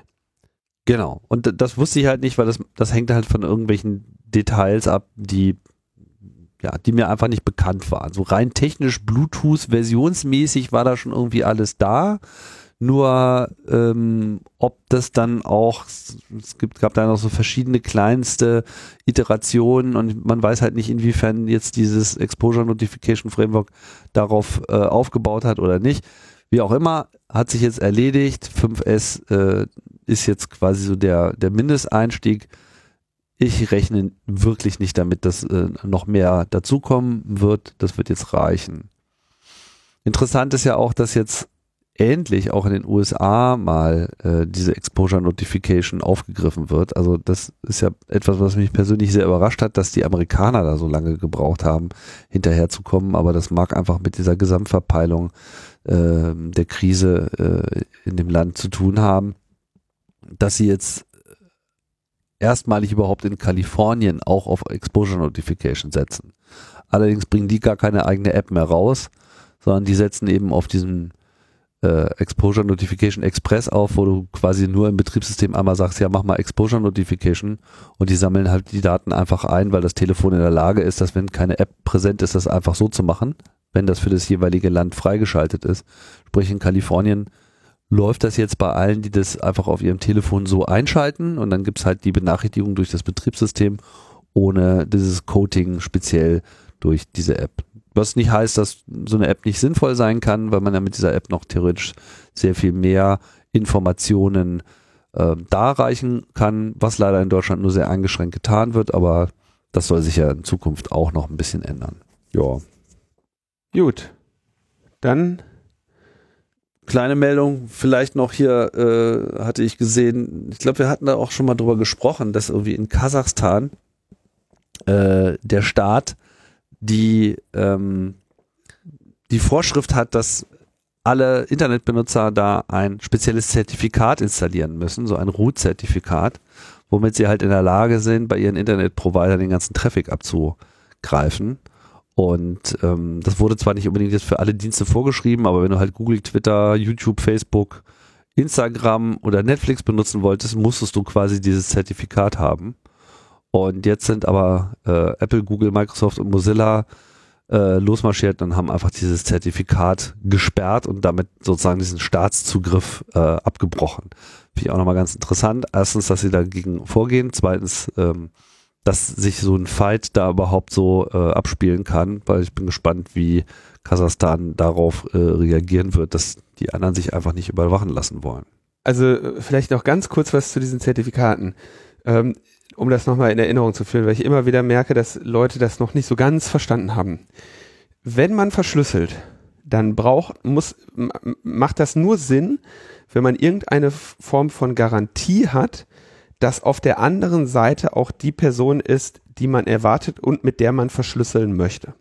Ja, Verschlüsselung selber kann man ohnehin, ja, das geht immer. Und deswegen ist einer der der ja einfacheren Angriffe oder der, der wichtigsten Angriffe auf Verschlüsselung ist der äh, MITM-Angriff, also Machine in the Middle-Angriff, der im Prinzip dadurch funktioniert, dass du verschlüsselst, aber mit einer dritten Person, die gleichermaßen auch mit deinem Ziel verschlüsselt und du aber keine Möglichkeit hast festzustellen, dass sich auf der anderen Seite eben nicht die Person befindet, die du, von der du davon ausgehst äh, dass, sich, dass sie sich dort befindet. Und ähm, in diesem ganzen Webbereich wird das dadurch gemacht, dass es eine ähm, endliche Anzahl, aber sehr hohe Anzahl an vorinstallierten Zertifikaten gibt, denen dein Browser grundsätzlich traut, wenn die, wenn quasi ein von denen signiertes Zertifikat vorgeführt wird und gesagt wird, du sprichst gerade mit Netflix, ich bürge dafür. Und dieses Vertrauen ist vorinstalliert in deinem Browser. Und tatsächlich war das so, du hast genau den richtigen Punkt gesagt. Wir haben nämlich letztes Jahr darüber gesprochen, im August 2019, weil da nämlich die äh, kasachische Regierung ihr Zertifikat dafür verwendet hat, äh, MITM-Angriffe durchzuführen. Mit anderen Worten, die haben Sachen, die haben Fake-Zertifikate signiert, um Abhörangriffe zu machen. Und tatsächlich wurde dieses Zertifikat auch im August 2019 dann gesperrt weil sie gesagt haben, na, offensichtlich, äh, dieses Zertifikat wird für Angriffe verwendet. Es ist also äh, compromised und wir können das nicht mehr als vertraute Instanz vorinstallieren lassen. Und jetzt ist es tatsächlich ähm, seit Dezember äh, 20, äh, äh seit dem 6. Dezember 2020 hat, hat Kasachstan schon wieder so etwas gemacht, um äh, das fürs, fürs Blocken zu verwenden und, äh, und zu sagen, okay, ihr dürft bestimmte Dinge nicht mehr nutzen, wenn ihr nicht dieses Zertifikat verwendet. Aber jetzt haben alle Browser gesagt, nee, alles klar, wir werfen dieses Zertifikat raus. Und das wiederum bedeutet, wenn das Zertifikat rausgeworfen ist, dass halt alle Nutzerinnen eine Warnung bekommen, wenn dieses Zertifikat da ist. Und da ist natürlich genau der Punkt, der, also ist auch richtig, dass, dass man dann eine Warnung bekommt und dass die Verbindung nicht aufgebaut wird, weil eben gesagt wird, hier, das ist nicht vertrauenswürdig. Das Argument der, der Regierung in Kasachstan war natürlich dann übrigens, dass äh, jetzt während der Covid-19-Pandemie äh, es äh, gesteigerte Cyberangriffe gegeben hätte und dagegen ja. müsste man sich irgendwie schützen, was natürlich ein bisschen Unsinn ist. Es gab gesteigerte Cyberangriffe, deswegen machen wir jetzt auch einen. Ja, genau. Ja, Heute wird zurückgezalbert. okay, damit sind wir am Ende der Sendung. Ja. Damit sind, sind wir am Ende ne? des. Ja, sind wir. einfach so habe ja gesagt, in diesem Jahr danke ich noch Danach mache ich das nicht mehr, weil es zu oft zu Verwirrungen kam. Also denk, danke ich noch namentlich. Und deswegen danke ich jetzt äh, besonders dem Colin, dem Steffen und dem Thomas und dem Kevin, der durch äh, Dauerspenden, äh, Schenkungen, Schenkungen sind das ja, ähm, äh, sehr, äh, äh, sehr auffällig geworden ist. Und dann danke ich weiterhin JN, Philipp, Anush, Sabine und Paul. Ja, und ich danke allen fürs Zuhören, dass ihr hier äh, fleißig dabei seid. Wir gucken mal, ob wir dieses Jahr noch was raushauen. Ist ja noch ein bisschen Zeit eigentlich. Wir, wir sind stets bemüht. Und es gibt ja auch sonst nichts zu tun eigentlich. Ja. Ja. ist leider so. So ist es. Findet euch damit ab. Ansonsten wünschen wir euch erstmal noch ein schönes äh, Wochenende oder was auch immer jetzt gerade vor euch liegt und äh, sagen Tschüss und bis bald. Ciao, ciao.